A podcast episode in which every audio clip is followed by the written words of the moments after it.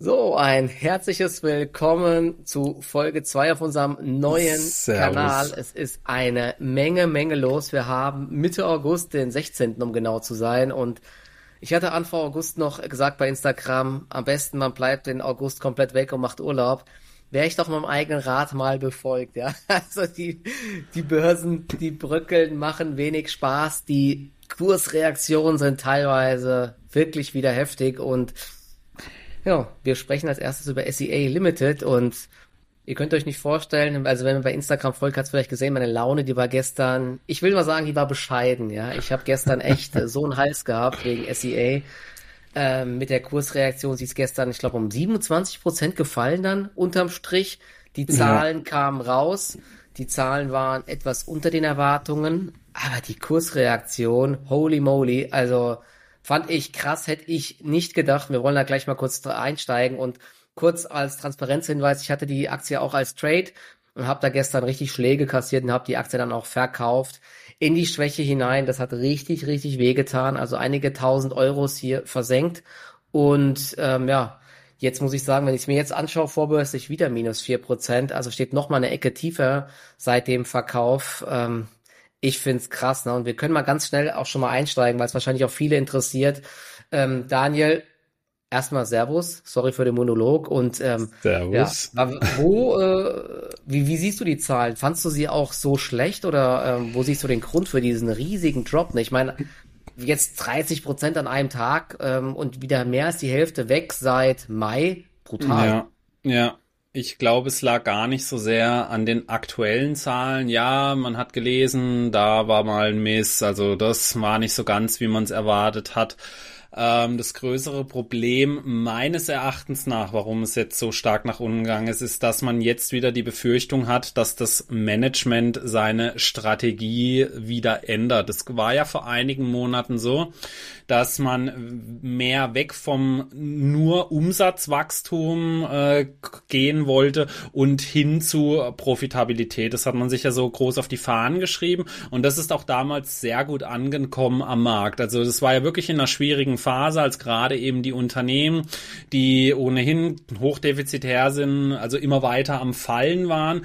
Und ähm, Jetzt ist es dann halt wieder so, dass das Management gesagt hat, dass sie glauben, also das haben sie auch selber so explizit herausgeschrieben, sie glauben, dass sie jetzt wieder gut dastehen, auch aufgrund der aktuellen Ergebnisse, wo ja auch einige Sachen, also wirklich äh, einfach wirklich dann positiv einfach waren. Also Gross Profit war positiv, sogar unter dem Strich hatte man eine Net Income diesmal zu verzeichnen.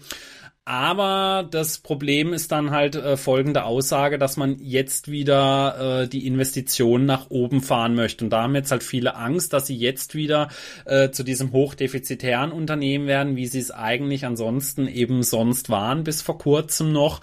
Und das ist für mich wahrscheinlich so mit einer der Hauptgründe, warum die Aktie dann so negativ darauf reagiert hat. Und es war ja mhm. mehr so in Etappen. Also erst waren es ja so 10 Prozent, dann so 15 15 Prozent. Und äh, dann hatte ich schon gedacht, okay, da werden sie jetzt doch heute ordentlich verprügelt dafür. Aber am Abend habe ich dann zufällig nochmal reingeschaut und äh, habe dann da auch einen leichten Schock bekommen, als ich dann auf einmal minus 29 Prozent dann äh, habe dastehen sehen. Ähm, und wenn man natürlich dann auch in die Bilanz reinschaut, das ist halt auch einiges an äh, zumindest so kurzfristigen Barmitteln verschwunden, ja.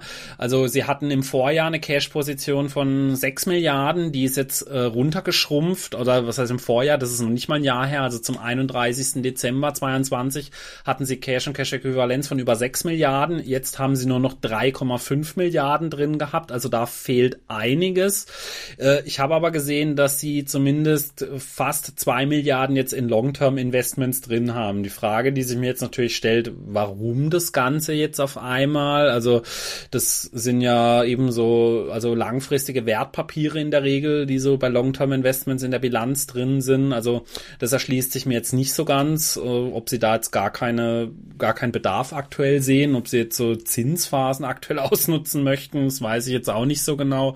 Aber ähm, so, man hat jetzt dann natürlich Angst, dass jetzt die Bilanz dann dann demnächst wieder deutlich äh, ja schlechter dann dastehen wird durch negative Ergebnisse.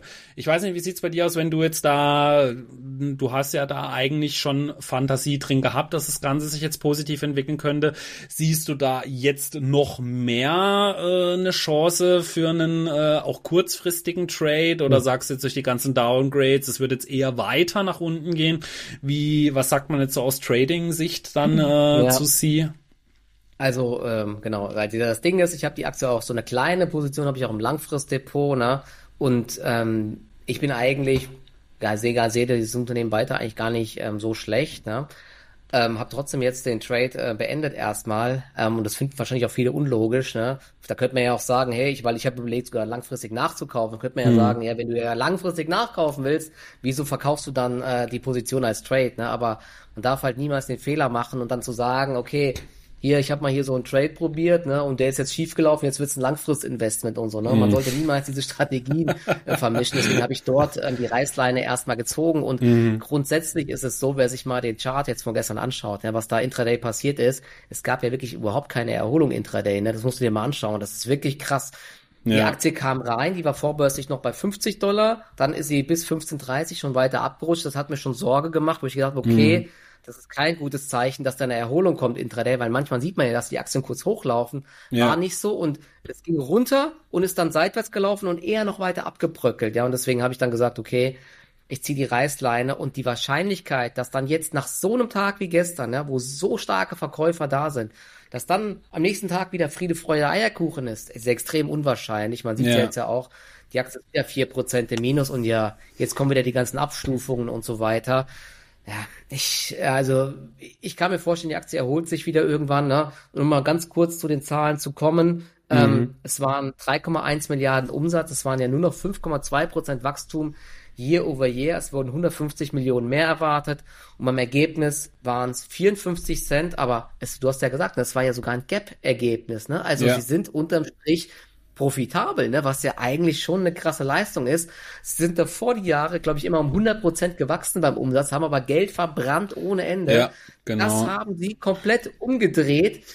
Finde ich sogar richtig, weil ähm, der Markt hat jetzt wirklich dann letztes Jahr darauf geschaut, okay, schaffen es die Unternehmen, sich den neuen Gegebenheiten anzupassen, dass das Geld äh, ausgeben aufhört, dass man dort bisschen besser aufpasst, weil Geld kostet, also Geld kostet, wieder Zinsen und so weiter. Und du kannst nicht einfach ja. mal Geld raushauen, weil es null Zins ist, sondern da musste man das anpassen. Das haben sie gut geschafft. Aber ja, jetzt wollen sie es wieder ändern. Und es ist lustigerweise, ich habe ein paar Sachen gelesen auf Twitter. Die einen haben behauptet, es war ein großer Fehler. Ähm, jetzt haben sie Marktanteile verloren. Sie hätten weiter investieren müssen. Ne? Du hast jetzt mhm. gerade die andere Seite genannt dass jetzt einige Leute wieder behaupten, ne, das ist jetzt falsch, was sie machen. Ich glaube, ähm, was auch nicht so gut ähm, ankommt, ist, dass sie, glaube ich, die Take Rates erhöht haben. Also ne, es gibt ja dann immer diese Plattform, die sie haben, da sind Händler drauf. Und dann kannst du ja dann immer mehr an Anteil chargen. Ne? Zum Beispiel Amazon ja. nimmt 15 Prozent, ich glaube Uber nimmt 30 Prozent. Mhm. Du kannst natürlich die Profitabilität erhöhen. Etsy hat es auch gemacht, wenn du dann halt immer mehr von deinen Kunden abzweigst sozusagen, ne, von den Händlern. Aber das kannst du auch nicht ewig drehen, dieses Rad, sondern die Leute werden unzufrieden. Irgendwann bist du bei 100 Prozent. Ne? Also ganz, ja, ganz, ganz ähm, schwierig. Ähm, ja. Äh, und ich kann mir trotzdem vorstellen, dass das Unternehmen irgendwann äh, sich wieder erholt, die Aktie, aber kurzfristig, ja, ich, ich bin hier auch mal die, die Präsentation durchgegangen. Ich weiß nicht, du hast ja gerade eben was mit der Cash-Position gesagt. Hast du die mhm. Präsentation da? Weil ich sehe hier zum Beispiel auf Seite 4, Cash, Cash Equivalents, STI und Other Treasury Investments sind sogar jetzt gestiegen auf 7,7 Milliarden. Dort sind aber diese, äh, diese Long-Term-Geschichten mit dabei, wahrscheinlich, was du gesagt hast. Wenn oder? Sie Long-Term da mit einbeziehen, dann ja. Also die Long-Term-Investments, die sind von 1,2 auf 3,2 Milliarden gestiegen. Okay. Aber ich sag mal so, wenn man sich ein Unternehmen anschaut, äh, auch für die, wenn man sich die Finanzverschuldung ausrechnen möchte, guckt man ja eigentlich nur auf die kurzfristig liquiden Mittel. Man, das sind ja alle alle Cash-Cash-Äquivalenz. Das ist wirklich vergleichbar wie was du so auf dem Girokonto quasi rumliegen hast. Und dann gibt's ja die Short-Term-Investments, die kannst du innerhalb von zwölf Monaten zu Kapital machen, wenn du es brauchst.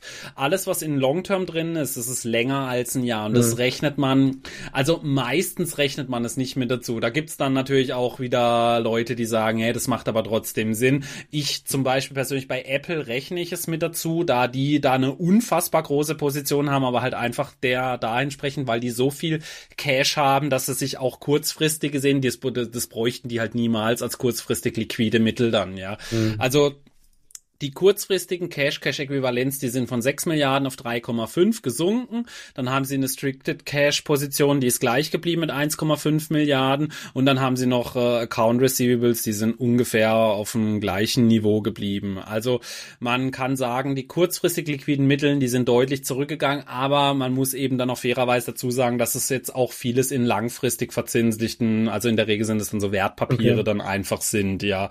Mhm. Ansonsten ähm, eben eben Shopee hat sich auch nicht so ganz stark entwickelt, wie man es erhofft ja. hatte. Man hat mit einem größeren, also mit einem höheren Umsatz gerechnet. Äh, Digital Entertainment ist aktuell absolut schwieriges Fahrwasser bei ihnen. Die Fintech-Sparte, ja. die hat sich eigentlich ganz gut entwickelt. Ähm, aber ich meine, was ich jetzt natürlich so als langfristiger Anleger da verstehen kann, was jetzt da mir dann da auch so ein bisschen aufschlägt, dass so schnell jetzt wieder ein Change quasi kommt von der Strategie. Das wirkt dann so ein bisschen so wie so ein Hü-Hot oder dass es halt, mhm. dass sie sich wirklich also wie du es schon sagst, weißt viele sagen ja, man hätte gar nicht umwechseln sollen. Dann hätte man einfach als Management in den sauren Apfel beißen müssen und sagen, auch wenn das jetzt eine schlechte Marktphase dafür ist, wenn wir davon der Überzeugung sind, es ist für das Unternehmen das Beste, erstmal den Umsatz weiter zu steigern und nicht auf Profitabilität zu gehen, dann hätte man dabei bleiben sollen. Aber es kann nicht sein, dass ich jetzt ein paar Monate später, ich meine, es war vor einem halben Jahr, so im vorletzten Quartal, als dann da dieser große Switch gekommen ist, also es ist auf jeden Fall noch nicht sehr lange her, und das kann ich dann als Aktionär, also als langfristig orientierter Anleger dann nicht so ganz nachvollziehen, dass sie jetzt dann auf einmal schon wieder sagen, jetzt wollen wir alles wieder deutlich nach oben fahren, nur weil wir jetzt mal gap positiv sind. Ja, also das, das ist für mich irgendwie so, äh, ja, ich, ich mache halt das, was die Aktionäre hören möchten, aber nicht unbedingt das, was wir jetzt als Unternehmen für äh, am besten äh, ansehen. Das ist aber halt so meine Meinung jetzt zum Management. Ja. Aber ich glaube, dass ja. das bei vielen halt auch so äh, zur Enttäuschung gesorgt hat dann, ja. Ja, es ging, glaube ich, in die Richtung. Ne? Sie wollten, glaube ich, dem Markt beweisen, ne, okay, wir können zwar stark wachsen, aber wir können ja. eben auch profitabel sein mit unserem Geschäftsmodell. Was ja, ich glaube, es war schon nicht schlecht, aber es war vielleicht ein bisschen zu viel auf die Bremse gedrückt. Ne? Wenn man sich mal die die ähm, Kosten und so weiter anschaut, sie sind halt beim Marketing um 49 Prozent 49 Prozent, ja. ja. Und da haben natürlich ja. jetzt auch einige gemängelt, ja, okay, ähm, mit Marketing wächst du wie Unkraut, aber wenn du das Marketing runterfährst, wächst du halt gar nicht mehr. Ne? Irgendwie ja. auch blödes Geschäftsmodell sozusagen. Kann man so sehen, finde ich ein bisschen zu extrem. Sie haben Research and Development um ein Viertel runtergefahren. Ähm, ja. Sie haben die General Admin, also die äh, Gemeinkosten sozusagen, also die allgemeinen Kosten, haben sie auch massiv runtergefahren. Ne? Ja. Ich, also was sie erreicht haben unterm Strich ist schon krass, ne, muss man sagen. Aber es geht halt wirklich zu Lasten wahrscheinlich von Marktanteilen und ähm, du hast gesagt, eine Digital Entertainment ist brutal eingebrochen. Sie hatten ja das eine Spiel, was ich glaube in Indien verboten wurde, hast du gesagt, sie haben eine Lizenz verloren. Also die League of Legends Lizenz, ja, die haben sie ja seit diesem genau. Jahr nicht mehr. Genau, und League of Legends ist ja, also ich glaube in den letzten 12, 13 Jahren, wenn man das alles zusammennimmt, das meistgespielteste Spiel auf der Welt gewesen. Also in mehreren Jahren war es das meistgespielteste Spiel der Welt.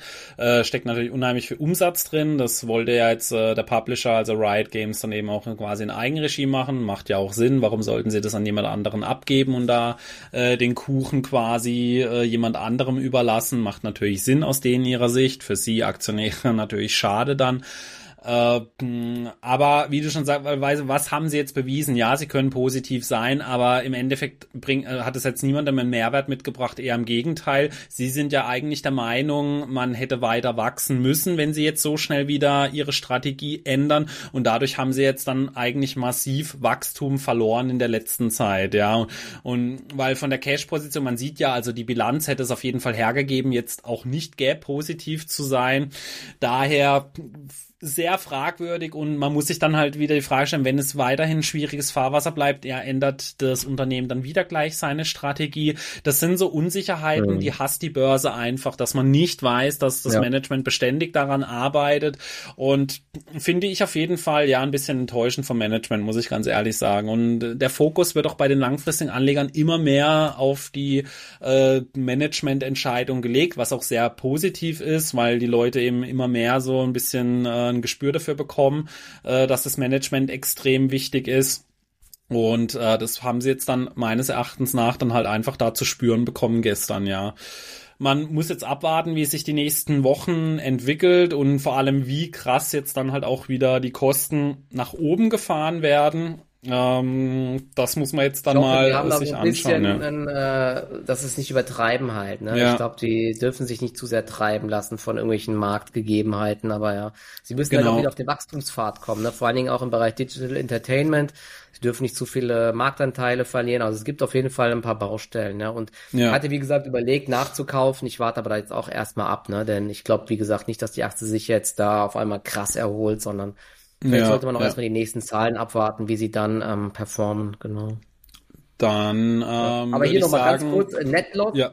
ne, Netloss, ähm, äh, Q2 2022 931 Millionen und jetzt Q2 2023 331 Millionen plus, ne? Das ist schon Ja. krass, wie sie das gedreht haben. Also Ja. die, sie mussten schon ein bisschen was an den Kosten machen, sie haben es vielleicht jetzt übertrieben und ja, jetzt müssen sie wieder gegensteuern. Ja, sehr schwierig alles. Ja, werden wir mal schauen. Also wir bleiben auf jeden Fall dran, weil sie ist auch eine Aktie, die ich immer beobachte. Also bei jedem Quartals-Earnings kommen die auch bei mir immer dran.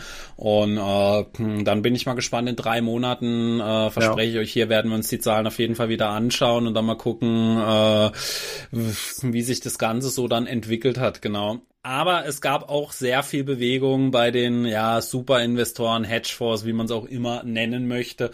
Und wohl die Nachricht, die am meisten eingeschlagen hat, ja, Michael Burry hat große äh, Short-Positionen aufgebaut. Ja. Äh, insgesamt über 1,6 Milliarden Dollar, ähm, wenn ich die Zahlen richtig im Kopf habe, ungefähr 740 Millionen ähm, Puts auf den Nasdaq und äh, Ja. 900 Millionen auf den S&P 500.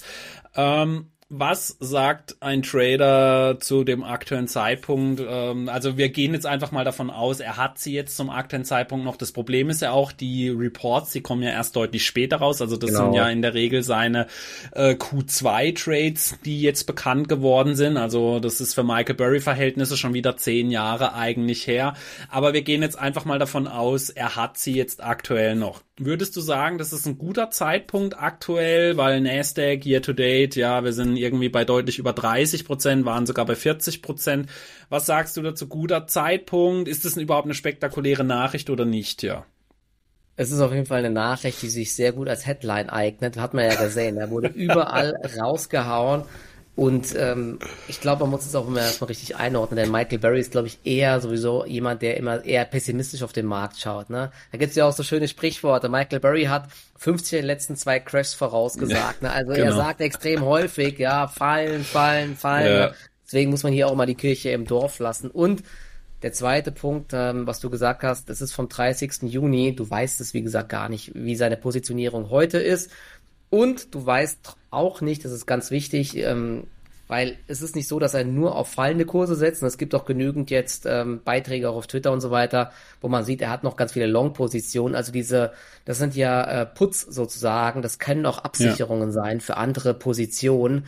Deswegen kann es natürlich schon sein, dass er da irgendwie ein bisschen auf fallende Kurse setzt, aber eben auch nicht jetzt vielleicht in den Dimensionen, wie äh, man denkt, ja, denn er hat ja auch noch viele andere Aktien. Ich glaube, so ein ähm, Betreiber von ähm, Gefängnissen, sowas hat er da im Depot, ne? Damit Oder, ist er ähm, ja mal. zuletzt auch wieder deutlich hat er- bekannt geworden, ja, mit der Geo Group, ja. Das war ja Genau. mal, ähm, man hatte das ja auch erst so ein bisschen als äh, ja Trolling von ihm angesehen, weil er ja mal äh, vor einigen Quartalen hatte er mal alle Aktien verkauft aus dem Depot und nur noch die Geo Group drin, so im Prinzip so Genau. äh, man hat es auch gesagt, so ein bisschen als Mittelfinger für den äh, Finanzmarkt, dass aktuell nur noch äh, Gefängnisse und äh, psychiatrische Einrichtungen laufen würden. Ähm, ansonsten, ja, er hat einige, auch wie ich finde, spannende Positionen jetzt aufgebaut. Also er hat wirklich sehr viele ähm, Unternehmen auch mit dazu gekauft, wie du gesagt hast, Expedia, also Tourismus. Dann hat er aber auch noch ähm, große, Da also ist seine Beispiel auch die größten. Frage, ne? Bei Expedia, wenn wir mal ganz kurz Mhm. da drauf schauen, Ja, da, da erinnere ich mich doch gerade, dass Expedia nach den Zahlen brutal abverkauft wurde. Ja, und das sei sein, der, der, der Stichpunkt war ja 30. Juni, ne? Und die Aktie hatte dann von 110, die hat 20 Prozent verloren nach den Zahlen mhm. oder so. Mhm. Also kann auch gut sein, dass er dort ein bisschen daneben lag, weiß man nicht so genau. Ne? Okay. Ne? Ähm, ja, aber genau, sorry. Ja, nee, interessanter Einwurf auf jeden Fall, weil eben aus der Perspektive schaue ich mir die Aktien sonst als nicht so an. Äh, aber klar, bei Michael Burry darf man eh nicht so die langfristigen Aussichten nehmen. Der verkauft in der Regel immer, also quartalsweise fast wieder alles ab, was er so im Depot hat. Äh, eine Aktie hat er tatsächlich auch gekauft, die ich aktuell auch relativ äh, attraktiv von der Bewertung her finde. CVS Health hat er mit knapp sechs Prozent Portfoliogewichtung sich ins Depot gelegt. Ähm, dann hat er noch Sinja Group gekauft, das ist ein Versicherer. Ähm, er hat noch MGM Resorts International mit einer großen Position, Stellantis, ähm, ja, auch aktuell Stellantis, Automobilmarkt, genau. ähm, mit Sicherheit auch hier für uns bei einigen so interessant. Warner Bros. hat er gekauft. Also diesmal auch tatsächlich relativ bekannte Aktien. Er ist ja eigentlich so bekannt dafür, also teilweise Aktien, wo du noch nie im Leben gehört hast. Ähm, also er hat da wirklich schon einige interessante Sachen mit dazu gekauft und natürlich, was aber auch extrem auffällig gewesen ist, er hat Jap äh, Japan, China verkauft auf. Was hältst du ja. denn davon? Er hat nämlich erst vor äh, wenigen Wochen, Monaten hat er ähm, Position in Alibaba, JD.com ähm, aufgebaut. Die hat er jetzt wieder verkauft. Wie siehst du China ja. denn so aktuell? Ich ja. so eine gute Idee, vor allem auch so mit Blick auf China, mit den Immobilien und so. Ja, genau, da können wir auch nochmal vielleicht ne, länger drüber sprechen. Also in China gibt's gerade wirklich brutalsten Gegenwind. Ähm, ja. Wobei die Zahlen von Alibaba, die waren ja echt richtig gut. Ne? Und jetzt ist die große Frage, also ich bin absolut kein China-Fan, ich habe auch keine Aktien im Langfristdepot aus China wegen mhm. der geopolitischen Risiken und weil man als Aktionär gefühlt keine Rechte hat, auch mit den ADRs und so. Ne? Das ist ja eine never-ending Story, da kann man ewig drüber diskutieren. Ein paar Leute sagen, da wird nichts passieren. Ein paar Leute sagen, ähm, ich mach's einfach nicht. Ne? Ich bin eher auf dem Level, dass ich sage, ich halte mich dort raus. Ich habe aber jetzt gerade mal so ein paar Positionen, also mittelfristig, kurzfristig gekauft. Unter anderem habe ich gerade eine Alibaba mal nach den Zahlen gekauft. Okay. Deswegen, aber das kann sich bei mir auch ähm, ändern. Denn die Hoffnung ist natürlich jetzt, dass ähm, China oder die Regierung dort zum einen jetzt mal wieder, nachdem sie ja ewig gegen die Großen geschossen haben bezüglich mehr Regulierung, ne, mit der End Group, mit dem IPO, bei ja. Alibaba und so. Das haben sie ja alles versucht zu verhindern und so. Und jetzt merken sie halt, okay, die Wirtschaft, die läuft überhaupt nicht mehr.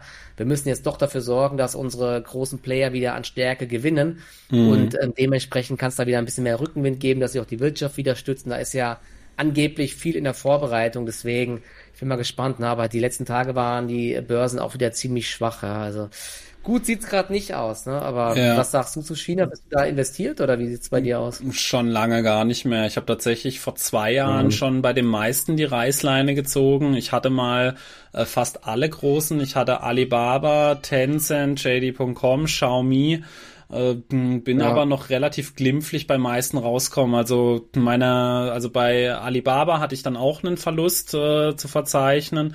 Äh, bei Xiaomi war eine meiner erfolgreichsten Aktien. Da bin ich relativ am Höhepunkt äh, zweimalig fast ausgestiegen. Äh, bei Tencent, ja, war es so ungefähr plus minus null und JD.com bin ich auch noch mit einem äh, ganz guten Gewinn damals rauskommen, aber ich habe schon seit, äh, ich glaube, anderthalb Jahren mittlerweile gar keine China-Aktie mehr. Aber darüber können wir mal eine eigene Sendung demnächst machen, äh, vor allem eben auch so, was aktuell ja. gerade so los ist und so. Äh, bei den Hedgefonds wurde ja in den letzten Quartalen relativ viel China immer wieder mal dazu gekauft. Einige haben es aber auch komplett rausgeschmissen. Da sieht man auch wieder, wie ja. gegenteilig beteiligt es dann oft ist, weil viele sagen ja dann noch immer, wenn man mal so Content drüber macht und sagt, hey, also äh, ich persönlich halte nichts von China, dann schreiben auch manche, ja, aber der hat China gekauft, ja, aber dann kann ich genauso gut, ja, aber der andere hat's verkauft, ja, also ähm, auch die Hedgefonds und die äh, erfahrenen Investoren liegen oft daneben, das darf man natürlich dabei nicht vergessen, ja. Eben, aber so genau. aus Trading-Sicht schauen, ne? Und keiner kann ja. einschätzen, ob da jetzt irgendwie eine Eskalation kommt äh, bezüglich Taiwan oder wann das passiert. Ne? Ist irgendwie, wenn man eins eins zusammenzählt, irgendwann wird's da, glaube ich, in die Richtung gehen, sagen sie ja auch selber. Ne? Äh, deswegen, also, und das Problem ist, ne, und deswegen habe ich die Aktien ja auch eher ungern im Depot, wenn sowas halt über Nacht passiert, das hat man ja auch jetzt mit Russland gesehen, ja, dann ist das Kind in den, in den Brunnen gefallen. Ja, dann kann es eben auch sein, dass solche Aktien ausgesetzt werden, dann kannst du gar nicht mehr verkaufen, dann hast du irgendwelche ADRs im Depot und die sind wertlos ja. im Endeffekt. Ja, also, ja. Deswegen halte ich mich dort raus. Ähm, ja. Also im Langfristdepot, ne? Kurzfristig ja. äh, kann man ja. mal schauen. Aber große, interessante Was hast du, Zukäufe. Äh, vielleicht noch als zweiten, als, ja. als bitte? Ja, bei wir wollten mal dann direkt zu David Tepper weitergehen. Da hat es ja einige genau. interessante Entwicklungen gegeben mit seinem äh, Appaloosa Management Fonds, wie er sich nennt. Äh, da hatten wir nämlich im Vorfeld drüber gesprochen. Den hatte ich noch so gar nicht so aktuell, zumindest in der Saison nicht so auf dem Schirm. Ich habe aktuell mir andere angeschaut gehabt, aber ähm, das war ein interessanter Tipp von dir. Der ist extrem äh, in die Technologieschiene gegangen, um es mal ja. vorsichtig auszudrücken. Also äh, wir haben hier Zukäufe Nvidia plus 580 Prozent, Microsoft plus 380 Prozent, Meta hat er mehr als verdoppelt, Amazon über 50 Prozent aufgestockt und hat Einmalkäufe. Der hat quasi jedes Halbleiterunternehmen gekauft, das es gibt. Also er hat Zukäufe Sehr gemacht, ja. die relevant ja. sind bei äh, AMD, bei Intel, bei Qualcomm, bei Taiwan Semiconductor. Äh, er hat Broadcom gekauft, er hat Micron gekauft, LAM Research, ASML. Was sagst du denn zu der Entwicklung David Tepper, Appaloosa Management, also Technologie ultra long im Q2, ja? Ja, also der spielt voll den KI-Trend, kann man sagen. Ne? Und ähm, die Aufstockung bei Nvidia, da würden jetzt wahrscheinlich viele sagen, oh Gott, oh Gott, oh Gott, ne? das ist ja mehr als äh, riskant, aber schaut man sich jetzt wieder die Aktie an, ja? also die letzte, die die Fahne hochhält, gefühlt hier gerade, ja. ne? das ist echt bitter. Die Nasdaq zum Beispiel war ja die letzten Tage mal ganz gut. Im Plus lag vor allen Dingen an den Nvidia und es gab lustigerweise jetzt auch zuletzt ein ein Kommentar von Morgan Stanley, ich weiß nicht, ob du das gesehen hast, die haben nämlich auch gesagt, jetzt dieser kleine Sell-Off, es gab ja auch bei Nvidia einen kleinen Sell-Off, der ist ein guter Einstiegszeitpunkt, denn sie denken, dass ähm, es ein Beat gibt bei den nächsten Zahlen. Ich glaube, die kommen nächste hm. Woche Mittwoch, gell, die Zahlen, soweit ich weiß. Ja, die kommen ähm, nächste ähm, Woche Mittwoch. Das ja. wird brutal spannend. Ja. Und dass sie, ähm, dass sie die Aussichten erhöhen, sozusagen. Ne? Und ich kann mir auch vorstellen, dass das so kommt. Und die sagen unter anderem auch, dass es halt eine sehr gute Visibilität gibt für die nächsten Quartale. Also die mhm. Wahrscheinlichkeit, dass Nvidia in den nächsten Quartalen enttäuscht, ist halt sehr gering, ja. Und dementsprechend ist es halt einfach der Top-Pick und da fließt halt weiter Geld rein, ja. Ich habe immer auch noch eine kleine Position jetzt im Langfristdepot. Mhm. Ob ich jetzt auf dem Niveau noch kaufen wollte, ist echt äh, schwer, aber ja. Short hier wollte ich auch nicht halt, ne? Und ich kann mir, wie gesagt, vorstellen, dass das nochmal positiv überrascht wird, einfach, weil aktuell einfach alle Nvidia-Chips haben wollen und ähm, David Tepper setzt eben voll auf diesen Trend, ne, dass das ja. äh, den ganzen Sektor weiter nach oben zieht. Und ich kann mir vorstellen, dass er dort damit auch gar nicht ähm, so falsch liegt, nur dass Nvidia Bombenzahlen liefern wird. Ob es dann natürlich noch reicht für weitere Kurssteigerungen, ja, boah, da bin ich mir echt überhaupt nicht sicher. Aber er hat ja auch noch ja. unter anderem hier, äh, Alibaba hat er auch noch deutlich erhöht, ne? Also dort ja, erst 4000 Prozent. ja, er ist bei Alibaba eingestiegen, ja. Also man ja. Sieht, ne, Michael Berry ja, ausgestiegen. Meinungen, ja. ne? Deswegen, ja. äh, es gibt immer, ne, das, das ist vielleicht nochmal ein Einwand, ne, weil immer manche Leute, kriegst vielleicht auch mit, ne? Da sagt man zum Beispiel man selber, ja, ich habe jetzt das und das verkauft, und dann sehen das Leute irgendwie, fühlen sich dadurch dann persönlich angegriffen, sozusagen, hey, wieso verkaufst du das? Das kann doch nicht sein, das ist doch so ja. toll noch, ne? Man darf nie vergessen, äh, Börse ist immer Angebot und Nachfrage. Ne? Immer, wenn du irgendeine Aktie kaufst, muss irgendjemand eine andere Meinung haben, sonst wird es keinen Kurs geben. Ja, deswegen ja. sollte man sich niemals irgendwie auf den Schlips getreten fühlen. Nur weil zum Beispiel ich jetzt sage, ich verkaufe Nvidia von den Zahlen, mir ist die zu heiß gelaufen. Nee, auf der anderen Seite ist jemand genau der andere Meinung und sagt, Nvidia ist geil, denn die steigen noch weiter. Deswegen gehört einfach dazu, ja. Deswegen. Ja. Da bin ich mal gespannt. Aber wie siehst du das? Findest du es so riskant, dass er da so stark einsteigt? Es wäre natürlich interessant zu, we zu wissen, wann genau er im Q2 eingestiegen ist. Wenn es natürlich am Anfang vom Q2 war, dann hat er da wirklich richtig dick schon mal abgecasht, wie man so umgangssprachlich ja. sagt. Ähm, aber gut, klar, jetzt aktuell Nvidia aufzubauen, ja, schwieriges Thema. Also ich selber wollte ja schon länger eine zweite Tranche machen, ich habe es nicht gemacht. Ähm, ich sehe aktuell halt einfach auch schon, dass wirklich vieles einfach eingepreist ist. Ja, ich bin gespannt ja. auf die nächste Woche, auf die Zahlen. Äh, Werde ich mir auf jeden Fall äh, auch live dann am Abend anschauen. Äh, aber prinzipiell, ich meine, er hat ja da starke Unternehmen gekauft. Also ist natürlich die Frage, möchte er sie wirklich langfristig halten? Ich kann mir aber nicht vorstellen, dass diese ganzen Zukäufe, die jetzt getätigt hat, wirklich alle so jetzt über die nächsten Quartale hin behalten möchte oder Jahre hingesehen. Das ist natürlich immer schwierig jetzt voraussagen, aber das ist jetzt alles natürlich, also das komplette Portfolio besteht jetzt quasi nur noch aus Technologie. Also wenn man sich mal so die ersten Positionen anschaut, das ist eigentlich, ich muss mal gucken, wann ist die erste. Die erste Position, die macht nicht mal drei Prozent aus, die jetzt nicht so, die ich nicht in Tech-Ding äh, machen würde, wäre FedEx. Ja, also mhm. da sieht man schon, wie äh, groß groß eigentlich der Technologieanteil ist, ja. Ähm, ich glaube, es hat mit sich, also wenn es Anfang Q2 war, hat er da mit Sicherheit teilweise sehr gute Zeitpunkte getroffen. Wenn es jetzt am Ende vom Q2 war, dann war natürlich schon auf, ein, auf jeden Fall einiges mit drin, so dass ich jetzt sagen würde, man hätte vielleicht auch erstmal noch ein bisschen warten können. Ja, das ist jetzt halt schwierig so von außen zu sagen, wann das Ganze war. Aber im Halbleitersegment ja. hat es mit Sicherheit einige interessante Chancen gegeben. Er hat ja auch Qualcomm gekauft, die äh, Micron, die beide nicht so äh, gut performt haben jetzt in den letzten Wochen ähm, mit Sicherheit ja. interessante Picks mit dabei. Aber wir haben ja auch gesehen, gerade so bei den Big Techs ähm, war er nicht der Einzige, der zugeschlagen hat. Ähm, es hat auch bei Daniel Löb eine große, äh, also einen großen Einmalkauf gegeben. Und zwar ist es auch bei Amazon gewesen. Also er hat im Q2 Amazon mhm. gekauft ähm, mit über 7,8 Prozent des Portfolioanteils. Ah, und ja. diejenigen, die Daniel Löb verfolgen, die wissen, der hat auch nur so eine ganz fokussierte Strategie er hat zwar 45 ähm, amerikanische Unternehmen zum aktuellen Zeitpunkt im Depot,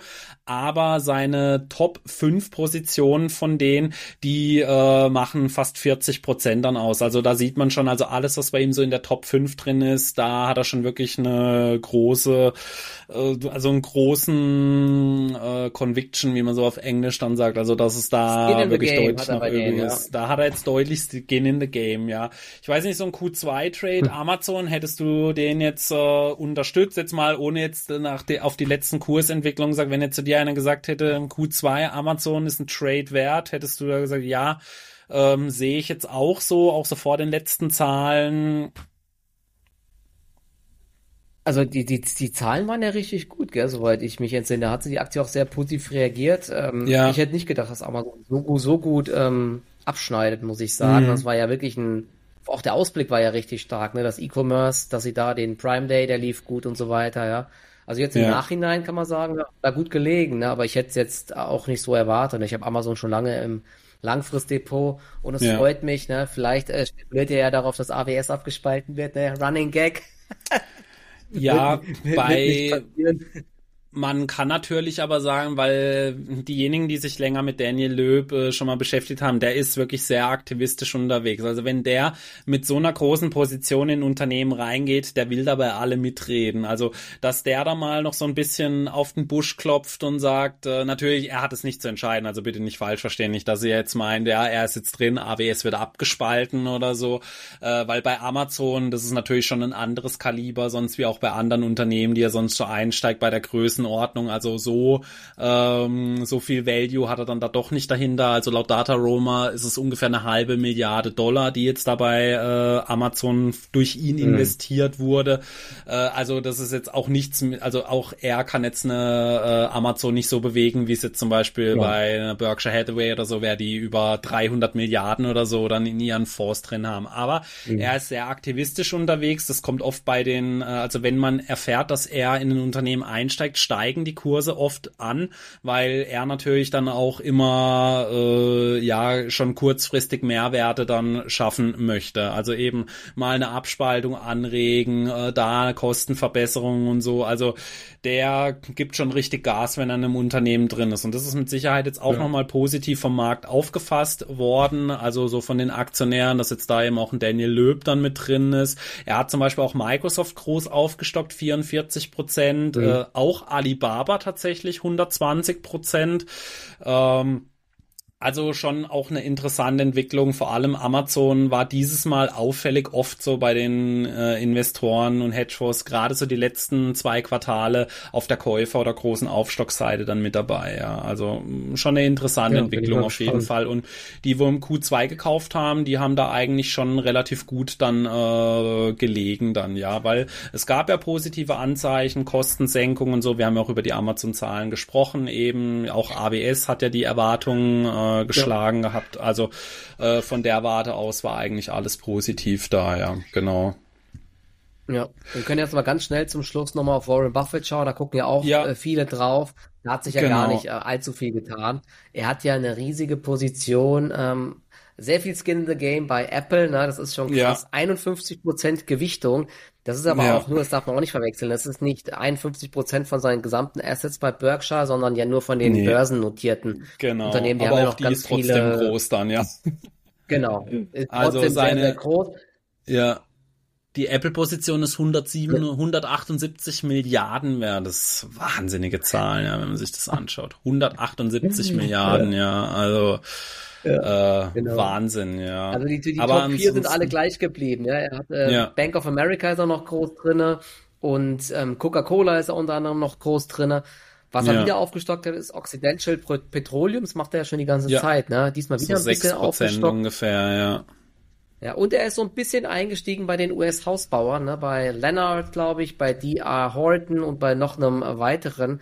Vielleicht auch ganz ja. spannend. Verfolgst du diese Aktien? Die sind ja echt brutal gelaufen. Ne? Und das ist ja echt seltsam ich, auf den ersten Blick, dass diese Hausbaugesellschaften so gut laufen, jetzt in Zeiten, wo ja die Zinsen eigentlich so hoch sind. Ne? Ja, ähm, das könnte aber ein äh, Ding, also ich habe so eine kleine Info, also der, der Haussektor äh, hat sich tatsächlich deutlich stabiler und robuster gehalten, als man es vermutet hätte durch eben diese hohen Zinsanstiege, ähm, die es gab. Also das ist, wie du richtig sagst, eigentlich ist das eine sehr schlechte Umgebung für gerade die Immobilienunternehmen, eben dann natürlich auch für die Häuserbauer.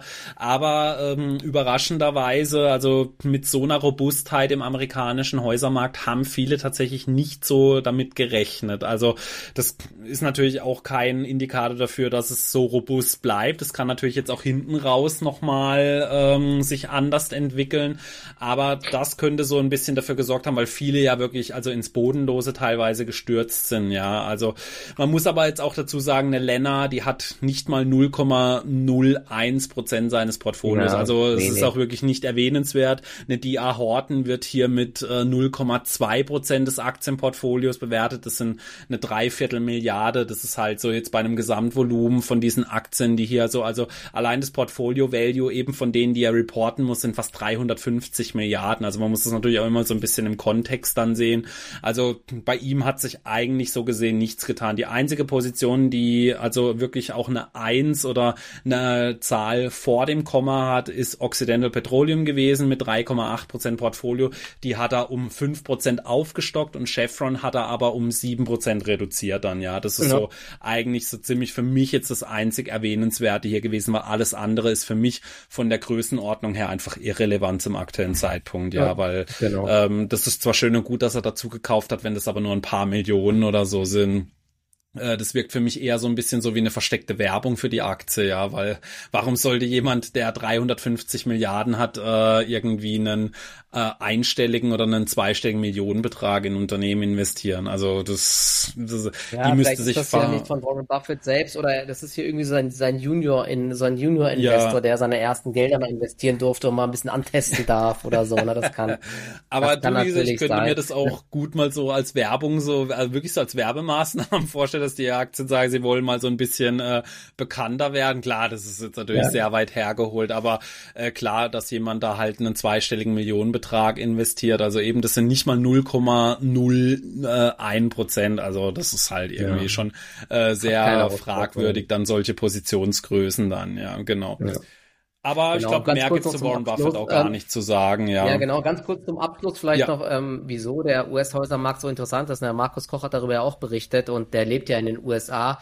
Es mhm. liegt ja unter anderem daran, einerseits äh, ist es natürlich sehr schlecht, dass die Zinsen so hoch sind, weil du kannst, viele können sich ja gar kein neues Haus leisten. Andererseits ist es natürlich aber auch so, dass wenn du eine Hypothek laufen hast auf dein Haus, die jetzt gerade sehr niedrig ist, dann wirst du als letztes äh, das tun, nämlich dass du dein Haus verkaufst sozusagen und dann irgendwas Neues finanzierst und was Neues abschließen musst, weil ja. dann hast du ja nochmal ganz andere Zinsen. Das waren ja mal zweieinhalb Prozent, jetzt sind die irgendwie bei sieben, acht Prozent oder sowas. Ne? Ja. Also unfassbar teuer. Das heißt, so ein bisschen wie in Deutschland, der Markt ist gerade so eingefroren sozusagen, ja, und das, es gibt kaum Angebot einfach auf dem Markt, also es will fast keiner gerade seine Häuser verkaufen und deswegen entscheiden sich anscheinend viele, okay, dann ja. kaufen wir halt ein neues Haus sozusagen. Ja, das ist halt echt irgendwie ein bisschen verrückt, muss ich sagen. Ja, aber ja. eben langfristig kann man das so dann natürlich wahrscheinlich nicht halten. Da wird es interessant zu sehen sein, wie sich jetzt eben so in den nächsten, gerade so für nächstes Jahr rechnet man ja auch schon wieder so mit Zinssenkungen. Deswegen, ja. wenn das dann eben doch sehr viel länger dauert, dann kann sich das natürlich nicht so ewig halten. Man kann das Ganze ja, wenn man es verkaufen möchte, mal ein bisschen nach hinten verschieben, aber in der Regel halt irgendwie nicht drei, vier, fünf Jahre. Deswegen wird sehr interessant zu sehen sein sein, ähm, aber teilweise haben sich da einige Aktien auf jeden Fall wieder erholt dann, genau. Dann würde ich sagen, sind wir mit der heutigen Folge am Ende angekommen. Äh, hat wieder sehr viel Spaß gemacht auf jeden Fall. Denkt dran, lasst unbedingt einen Daumen nach oben auch da äh, und ein Kanal-Abo für unseren neuen Kanal. Wir sind jetzt auch auf äh, Spotify zu finden, ist alles unten in der Videobeschreibung auch verlinkt. Und, und Apple äh, Podcast auch. Genau, Apple Podcast jetzt seit neuestem und am Samstag sehen wir uns dann wieder zur nächsten Folge. Äh, wir würden uns freuen, wenn ihr dann wieder einschaltet. Bis dann. Ciao, ciao. Bis dann. Ciao.